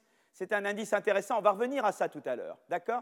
Et alors, une autre chose intéressante, c'est que c'est surtout les grandes entreprises qui augmentent beaucoup le nombre d'établissements. Vous savez, les entreprises, c'est plusieurs produits ou c'est plusieurs euh, euh, euh, succursales et, ben, pour plusieurs usines. Eh bien, c'est les grandes firmes qui augmentent le plus leurs usines, pas tellement les petites. Voyez, j'ai un certain nombre d'éléments. Alors, pour expliquer la décroissance, j'ai un copain qui s'appelle Thomas Philippon. Vous avez peut-être lu son livre. Que dit Thomas Philippon? Thomas Philippon, il dit, ben, l'explication, elle est très simple, c'est que la concurrence s'est détériorée aux États-Unis, et donc, ça fait qu'il y a des grosses boîtes qui sont devenues grosses, et ces grosses boîtes, eh ben voilà, elles ont inhibé parce qu'elles sont devenues plus, euh, grosses, voilà, et euh, d'où la concentration qui augmente. Et d'un autre côté, ça a baissé la part du travail, et ils ont augmenté leur marge, puisqu'ils ont fait plus de profits de monopole. Et donc, ça n'a rien à voir avec la technologie, c'est purement la, concurrence qui se détériore. D'accord? Mais nous, on peut lui répondre à Philippon maintenant. On peut dire, mais mon ami, si c'était vrai ce que tu disais, à ce moment-là, tu aurais vu, dès là, dès ce moment que la concentration augmente là, tu aurais dû voir la, la croissance qui baisse. Or, ce n'est pas ce que tu as vu, puisque dans cette période-là, la croissance, elle augmente beaucoup. Donc, ça ne marche pas ton truc. Autre chose, si tu avais raison, on aurait vu que les marges à l'intérieur des entreprises auraient augmenté et, la part du travail baissé au sein des entreprises. Or, nous avons vu que c'est un effet de composition. Donc, ton histoire ne marche pas. Et voilà l'histoire qui marche. L'histoire qui marche, je vais la raconter avec Vlad. Vlad, donc qui est superstar entre nous Voilà, donc firme super. Donc Vlad est une firme superstar. La firme superstar, c'est une entreprise qui a euh, euh, des réseaux qui a du capital social. Pensez aux GAFAM, d'accord? Pensez à Walmart, pensez, ils ont du capital social, ils ont des réseaux, etc. Chacun, que ce soit Vlad ou moi, on fait plusieurs choses. Une entreprise ne fait pas qu'une chose. Je vous ai dit qu'une entreprise, c'est plusieurs activités. Vlad fait plusieurs choses, j'en fais plusieurs. Arrive la révolution d'éthique. Qu'est-ce qui se passe? Ça nous fait gagner du temps. J'ai plus besoin d'aller m'embêter dans des agences de voyage. J'ai plus besoin, il y a plein de trucs que je peux faire j'ai plus besoin de me déplacer. Zoom, par exemple, je gagne un temps fou avec Zoom, c'est merveilleux. Bon, on peut faire plein de choses. On gagne du temps, lui et moi. Donc on peut faire plus de choses. Seulement lui, il est beaucoup plus efficace que moi. Donc lui, il va pouvoir s'étendre beaucoup plus que moi. Donc qu'est-ce qui se passe quand à la révolution d'éthique? C'est des gens comme Vlad qui vont devenir hégémoniques. Et c'est pour ça que vous observez mais c'est gens en même temps plus efficaces. C'est pour ça que vous observez la croissance, que la, productivité augmente. C'est parce que les firmes plus efficaces, comme les GAFAM, prennent tout le contrôle. Elles deviennent très importantes. Elles vont partout. Comme elles sont plus productives, évidemment, ça, ça augmente la croissance de la productivité. Donc l'effet à court terme est d'augmenter la croissance de la productivité, la révolution d'éthique. Mais en même temps, à long terme, pourquoi ça baisse? Parce qu'une fois que Vlad a envahi tous les secteurs, il décourage les autres de faire de l'innovation. Et c'est pour ça que la croissance baisse. Et vous voyez l'histoire que je raconte là, elle vous donne tous les faits. D'abord, on comprend que l'augmentation des marges, c'est un effet de composition. Ce n'est pas que Vlad voit ses marges augmenter, c'est que le, nombre de secteurs que Vlad contrôle augmente. Lui est une, une, entreprise avec des marges élevées et part du travail faible, et lui s'étend beaucoup à mon détriment. C'est pour ça que les marges moyennes augmentent et que la part du travail diminue. D'accord? Et on comprend qu'au début, cette augmentation de concentration va de pair avec une augmentation de la croissance, parce que Vlad acquiert tous les secteurs, mais après, comme il inhibe les autres, ça, va de pair avec moins de croissance. Et vous voyez, mais c'est très important parce que, euh, si vous voulez, Philippon, pour lui, la technologie n'existe pas. C'est-à-dire, c'est vraiment la concurrence uniquement. Mais là où il a raison, c'est qu'il y a un problème de concurrence. Qu'est-ce qui a permis à Vlad de s'étendre et de devenir hégémonique? C'est qu'il n'y a pas de réglementation suffisante aux États-Unis des fusions-acquisitions. Tu aurais dû normalement dire, ben voilà, attendez, Vlad, vous voulez aller euh, et acquérir, comment vous appelez-vous? Oui, Marie-France. Vlad veut acquérir la, firme de Marie-France, d'accord Le secteur que contrôle Marie-France. Mais peut-être que, peut que, ça va inhiber l'innovation plus tard. Donc une, une, législation de concurrence adaptée devrait regarder pas seulement les parts de marché, elle devrait regarder l'effet que ça a sur l'innovation future. Et peut-être qu'elle aurait dû dire, mais attention, ça va inhiber l'innovation future, donc je ne permets pas à Vlad d'acquérir le secteur contrôlé par Marie-France. voyez? Et donc là, c'était intéressant parce que la politique de, concurrence est inadaptée. Donc c'est un problème de concurrence. Mais ce n'est pas simplement qu'il y a eu détérioration de la politique de concurrence, c'est qu'il y a eu une vague technologique et que la politique de concurrence ne s'est pas adaptée à la vague technologique. Et à cause de ça, quelque chose qui aurait dû vous donner plus de croissance, qui était la révolution de l'intelligence artificielle, en fait vous en donne moins parce que les institutions ne sont pas adaptées. Et vous comprenez à nouveau cette idée que j'essaie de défendre, c'est que la croissance, ce n'est pas juste d'une technologie, c'est la rencontre de technologies et d'institutions. Si les institutions ne sont pas là, eh bien la croissance ne se produit pas. Et on voit que la même technologie, la même révolution d'intelligence artificielle, selon qu'il y ait ou pas des politiques de concurrence adaptées, va vous donner ou ne pas vous donner eh bien, une croissance stimulée. Vous voyez? Et donc ça, c'est voilà, voilà l'idée. Donc, donc, là où je rejoins Philippon, c'est qu'on est tous d'accord qu'il faut reprendre, revoir la politique de concurrence, mais dans mon monde à moi, c'est pour l'adapter à la révolution digitale. Dans son monde à lui, simplement dire, il faut qu'elle soit plus comme ci, comme ça, mais il ne considère pas la révolution technologique. Voyez comment, voyez comment, on, voyez comment on prend des explications et on dit à chaque fois, il y a plusieurs faits qui doivent être matchés. Donc tu dois arriver et me dire comment tu, comment tu arrives à faire, euh, voilà, bon, je vais peut-être. Euh, donc là, je, là voilà ce que je voulais dire sur la croissance et sur les retards. Donc je vous ai parlé des retards et je vous ai ensuite montré que plus que des retards, si les institutions ne sont pas adaptées, non seulement ça peut retarder, mais ça peut entraver et même une révolution technologique qui aurait dû devenir un, stimulant de croissance devient une entrave à la croissance si vous n'avez pas les institutions qu'il faut. D'accord? Alors j'y arrive. Ah, mais vous êtes impatiente, c'est formidable. Moi, oui, génial. Non, non, mais là, vous me menez là. Oui, j'arrive, j'arrive. C'est bien, c'est bien, ça me fait plaisir que vous soyez quand même, c'est très bien. Tout le monde est, tout le monde est là encore C'est vrai que l'eau, c'est génial quand même. Voilà, d'accord. Bon, alors l'effet sur la croissance. Eh bien, euh, euh, alors là, si vous voulez, donc là, c'est beaucoup de travaux qu'on avait faits et, euh, et, en fait, on a commencé, donc il y avait eu des, un premier travail par mon collègue Daron Acemoglu, euh, qui est à, au MIT, et un collègue à lui qui s'appelle Restrepo, qui, qui, était son étudiant, qui maintenant est professeur à Boston University, euh, pour les États-Unis. Et nous, on a dans un premier papier avec Céline Antonin et Simon Bunel, Simon qui est ici, on avait essayé de reproduire leur analyse pour, pour la France, d'accord? Et eux, ce qu'ils regardaient, c'est qu'ils disaient, voilà, je vais regarder au niveau d'une zone d'emploi, donc un niveau assez agrégé quand même. C'est petit, mais c'est quand même agrégé et je vais regarder l'impact euh, euh, pour la zone d'emploi d'une augmentation de la robotisation dans la zone d'emploi sur l'emploi dans la zone d'emploi. Vous voyez ce que je veux dire? Donc, alors comment y mesurer la robotisation? Le problème, c'est d'avoir un indice, un indice de robotisation euh, au niveau local. Or, il n'y a pas aux États-Unis de robotisation locale. Ce qu'on sait, c'est la robotisation de différents grands secteurs de l'économie. Mais on connaît la composition de chaque zone d'emploi dans ces secteurs.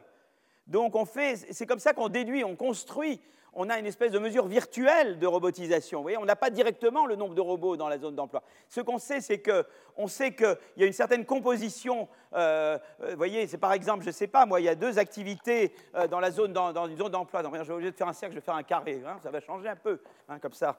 je vais faire un carré. Ma zone d'emploi, hein, c'est voilà, c'est un carré, voilà. Et dans ma zone d'emploi, mettons qu'il y ait l'industrie A et il y a, euh, qui représente 40%, et il y a l'industrie B qui, euh, euh, qui représente 60% au début de la période. Voilà.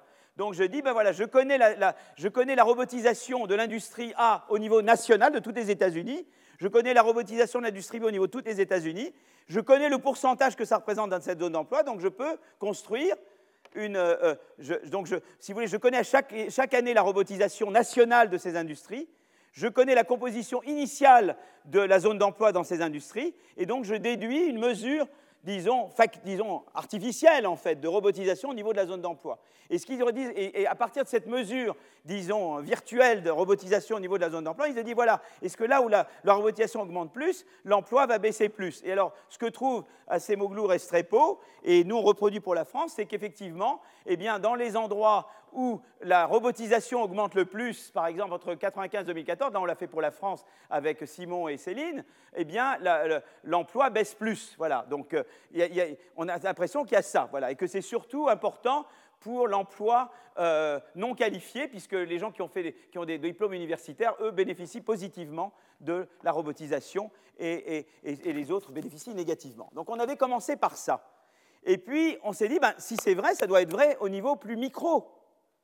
Et là, on s'est rendu compte que ça ne marchait pas. Vous voyez, souvent, voyez, il faut avoir l'humilité. Il faut avoir l'humilité quand on fait l'économie de dire voilà, j'ai un présupposé, j'ai l'impression que ça doit être vrai cette théorie. Et là, l'idée avait l'air de dire que les entreprises qui robotisent, eh bien, et plus généralement qui automatisent, eh bien, elles, elles détruisent les emplois. Donc, il faut taxer les robots. Donc, si je suis juste là, je dis je taxe les robots parce que je veux empêcher les entreprises de détruire des emplois. Donc, on s'est dit, ils vont quand même qu'on aille voir au niveau micro, d'accord? Et donc là, on va faire une étude qui va nous montrer que ce n'est pas du tout comme ça que ça se passe. Et donc, on n'arrive pas aux mêmes conclusions. il faut être très modeste parce que moi, ça m'est arrivé plusieurs fois d'avoir un présupposé, d'après de voir que les données n'allaient pas dans mon sens et de dire, mais peut-être que je me suis planté, quoi. donc la théorie n'est pas la bonne. Et après, on essaie une autre théorie qui a d'autres prédictions, peut-être d'autres théories, et on fait le va-et-vient, et après, on arrive à autre chose. Je crois qu'il faut avoir l'humilité de savoir reconnaître qu'on s'est planté. Quoi. On a commencé sur une conjecture fausse, et c'est bien le cas ici. D'accord?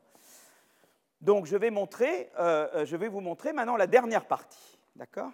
Alors, euh, échapper. Voilà. Alors maintenant, j'arrive à, cette partie-là. Alors, affichage, plein écran. Voilà, très bien. Donc ça, c'est un travail que nous sommes en train qui est en progrès avec avec Céline Antonin, Simon Bunel et Xavier Jaravel, qui est à la London School économique, mais qui va aller passer un an à l'inspection des finances. Voilà. Euh, donc, euh, voilà, très attaché à, son pays. Voilà. D'accord? Et là, ce qu'on va faire, c'est que, eh bien, euh, je vais aller un peu plus vite là-dessus. Je veux dire, ce qu'on essaye de faire là, c'est de dire est-ce que ce qu'on a l'air d'observer au niveau d'une zone d'emploi est également vrai si on regarde les entreprises au niveau de l'établissement, au niveau de l'usine. Et, euh, euh, euh, et, et, en fait, ce qu'on va voir, c'est que en fait, on va trouver que ça ne marche pas. Quoi. j'aimerais, je ne voudrais pas déjà, parce que là, évidemment, tel que quand on présente le séminaire sur cet article-là, sur cette recherche, on, dit à l'avance ce que c'est. Mais moi, j'ai un peu envie, j'ai un peu envie de ne pas vous dire tout de suite, d'accord? Parce que c'est plus rigolo, non? Parce que si je vous donne tout de suite l'histoire, c'est comme si je vous raconte un film au début, quoi. Donc, donc en fait, ce qu'on voit, c'est que en fait, eh bien, euh, quand on fait l'analyse, quand on regarde l'effet sur l'emploi de l'automatisation au niveau des, usines, eh bien, on voit que, en fait, les usines qui automatisent plus, eh bien, à court terme, elles augmentent l'emploi. Euh, euh, voyez, pour un, si elles augmentent d'un facteur 1 d'une unité l'emploi, elles augmentent de 0,3, c'est-à-dire l'automatisation, elles augmentent de 0,3 l'emploi et, à court terme et, 0, et de 0,4 après 5 ans. Donc, et, ça, conduit à une baisse des prix. Donc c'est ça qui est intéressant, c'est-à-dire qu'en fait, on voit qu'au niveau des établissements, celles qui automatisent plus, elles créent des emplois, pas elles ne détruisent. Donc l'idée, c'est qu'est-ce qui se passe? Voilà, qu'est-ce qui se passe au total quoi? Alors, euh, euh, pourquoi en fait ça, aboutit à une création? Pourquoi, malgré le fait qu'on remplace des, hommes par des machines, pourquoi on observe que ces entreprises créent des emplois? Euh, Donc voilà, donc on utilise une base de données qui, qui à la fois donc, euh, qui, euh, qui vient de DADS et qui vous met ensemble des données d'employeurs et d'employés, d'accord? Et ça couvre toutes, ça couvre toutes les, les, usines, tous les, tous les, établissements des, euh, dans le secteur manufacturier français, dans le secteur industriel, entre 1994 et 2015, d'accord? Et, et, donc, alors, alors qu'est-ce qu'on définit comme l'automatisation? On dit c'est l'ensemble des, des disons, des principes électromécaniques qui, sont, euh, qui, opèrent par eux-mêmes, voilà, après avoir été mis en mouvement, d'accord? Donc, euh, euh, Et donc, on va avoir, une, avoir une, d'abord une mesure de la, de, la, valeur des machines, d'accord? Et puis, on va, ça c'est au niveau des entreprises, et au niveau des établissements, pouvoir faire mieux. On va pouvoir voir la, mesure d'automation en fonction de, la consommation, de, la consommation électrique de, ces machines. Vous voyez, je veux dire, donc on, peut, donc on dit, voilà, on va, on va enlever de la consommation ce qui est chauffage, ce qui est euh, air conditionné, etc.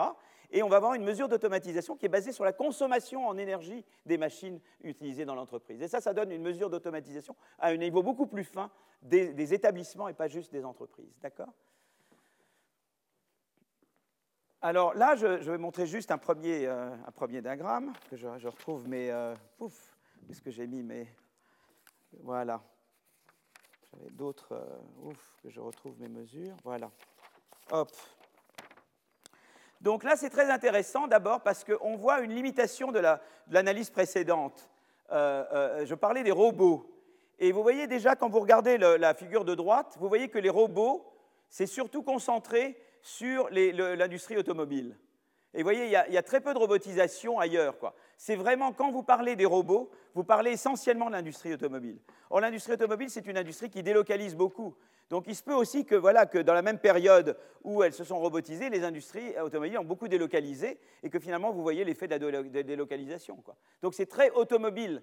Tandis que nous, les mesures d'automatisation qu'on va considérer, elles sont appliquées partout. Vous voyez, notre mesure à nous d'utilisation euh, de la force motrice, Hein, euh, euh, de l'énergie motrice, et eh bien, voyez, euh, c'est ce qu'on est en gris foncé. Voyez, selon tous les secteurs, voyez la, différence. Bon, il y, a, un peu de différence, mais c'est quand même toujours pareil. Tandis que là, vous n'avez pas l'équivalent là d'un énorme bâton gris là, et puis tout le reste rikiki, quoi. Tandis que là, c'est ce que vous avez avec les robots, d'accord?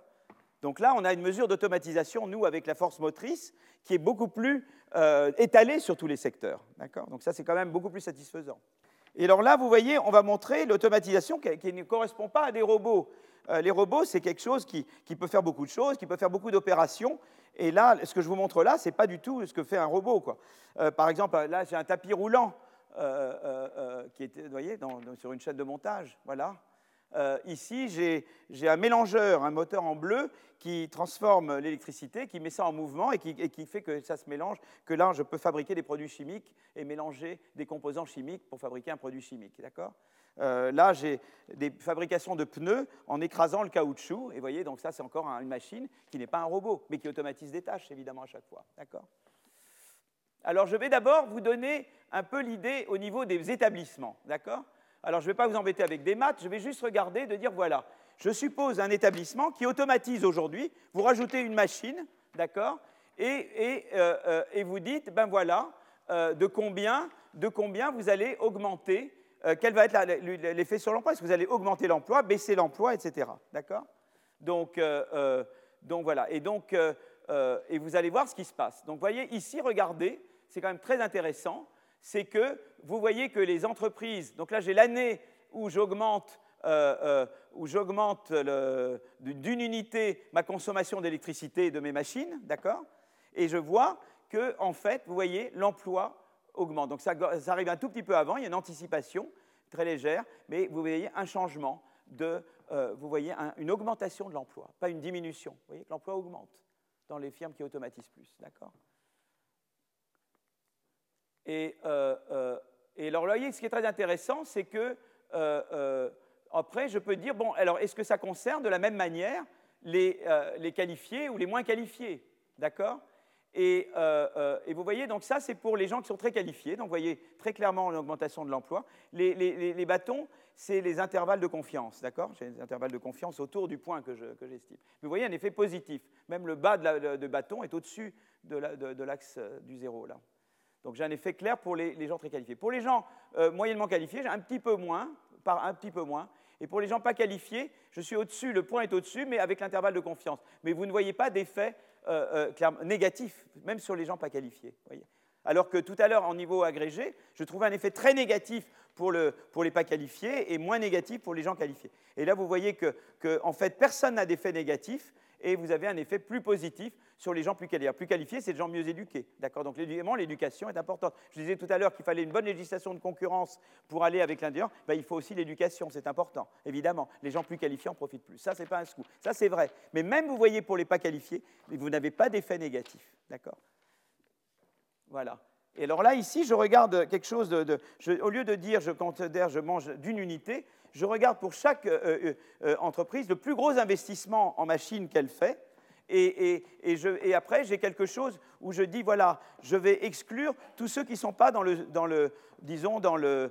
je, vais, je vais exclure, si vous voulez, je vais garder que les 25% les plus gros investissements. Donc je regarde toutes les firmes qui font des petits investissements, dont le plus gros investissement est quand même trop petit, je leur mets zéro. Et je ne mets à 1 que les, que les, firmes dont leur plus gros investissement est quand même dans le top 25, d'accord? Et, là, dans le top 1, d'accord?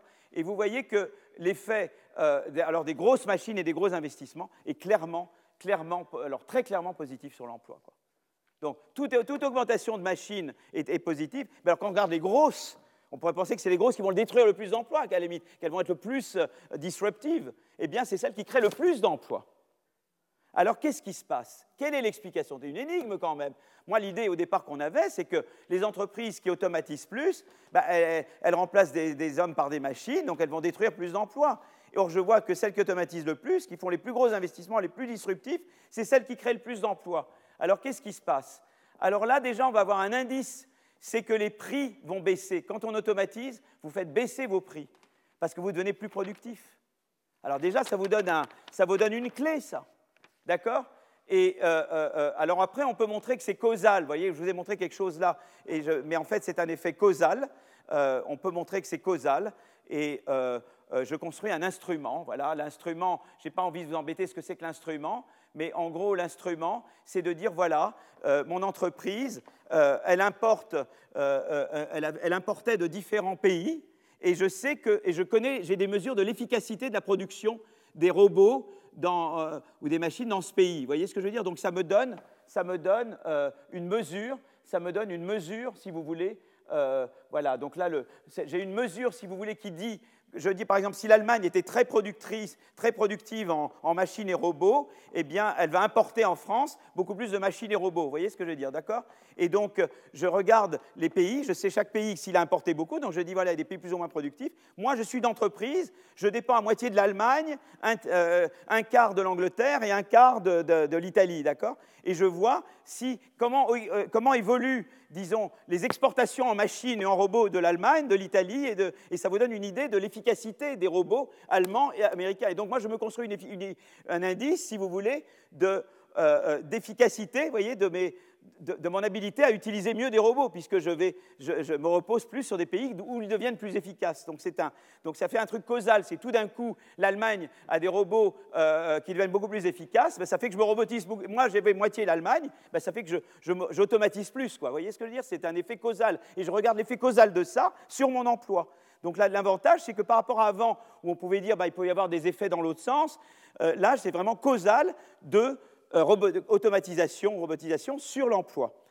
Et, euh, euh, et, ben, ce qui se passe, c'est que, en fait, d'abord, on voit que, eh bien, quand, quand, cette mesure augmente, eh bien, mon, indice d'automatisation augmente, donc c'est un bon instrument, ça reflète bien les gens, quand, je dépends à moitié de l'Allemagne et que tout d'un coup la qualité des machines allemandes et que l'Allemagne exporte beaucoup plus, ben moi, moi, j'automatise beaucoup plus. D'accord? Donc, il y a vraiment un, lien, quoi. C'est, un bon instrument. Voilà.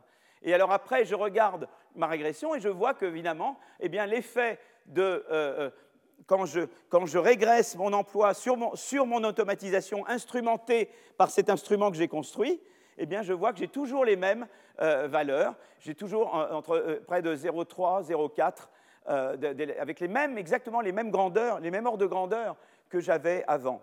Pour une unité, j'ai 0,4 d'augmentation d'emploi. Et j'augmente mes. Alors, ce qui est très intéressant, c'est que j'augmente également mes ventes. Donc, ça, on va voir que ça donne un indice. Je vois que j'augmente mes ventes, je baisse mes prix, j'augmente mes ventes, j'augmente l'emploi. On commence à voir l'histoire qui vient, d'accord? Eh bien, l'histoire, c'est la suivante. Je ne vais pas rentrer dans le détail, mais l'histoire est la suivante. En fait, l'histoire, c'est la phénomène suivant. Si, en fait, et c'est ça qui explique pourquoi les révolutions industrielles n'ont jamais produit le chômage de masse qu'on pense. L'histoire, elle est là-dedans. On la tient maintenant, l'histoire. Vous voyez comment, avec une étude empirique sur des données récentes, vous obtenez la clé d'une énigme historique.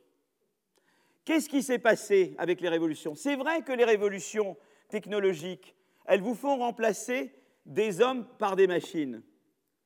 Mais en même temps, quand vous faites ça, vous devenez plus productif. Comme vous devenez plus productif, vous allez pouvoir produire moins cher, vendre moins cher, d'où la baisse des prix.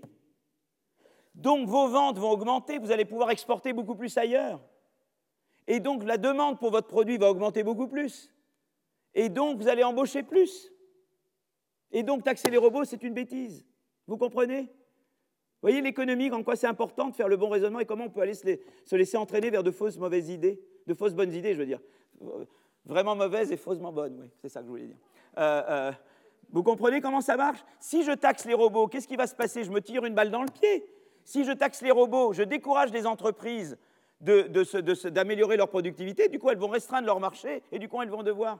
Et en fait, ce qui est très intéressant qu'on a montré avec euh, Simon et, nos co-auteurs, c'est que c'est surtout dans les, entreprises qui exportent qui, le plus, qui bénéficient le plus de cet effet d'augmentation d'emploi. C'est celles qui déjà traitent le plus à l'étranger qui bénéficient le plus de cette, de euh, de augmentation d'échelle. Vous voyez ce que je veux dire? Et alors, ce qui est très intéressant également qu'on a regardé, c'est les entreprises qui n'automatisent pas. Elles, elles restreignent leur emploi.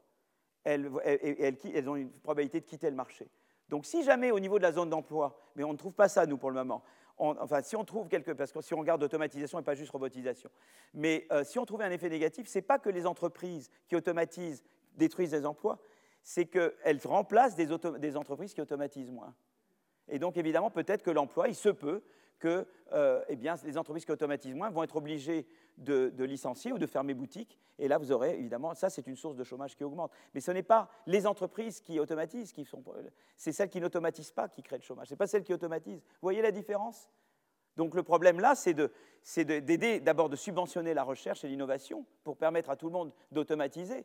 Et puis, c'est d'avoir une législation de marché du travail qui permet évidemment de former les employés pour qu'ils puissent se réallouer des entreprises déclinantes vers des entreprises qui, innovent plus et qui, tirent de meilleures parties. C'est quand même très intéressant. Et pourquoi c'est important cette histoire-là? Parce que vous savez, on a beaucoup parlé de délocalisation. Vous savez, au moment, il y a le, tout le débat sur les chaînes de valeur.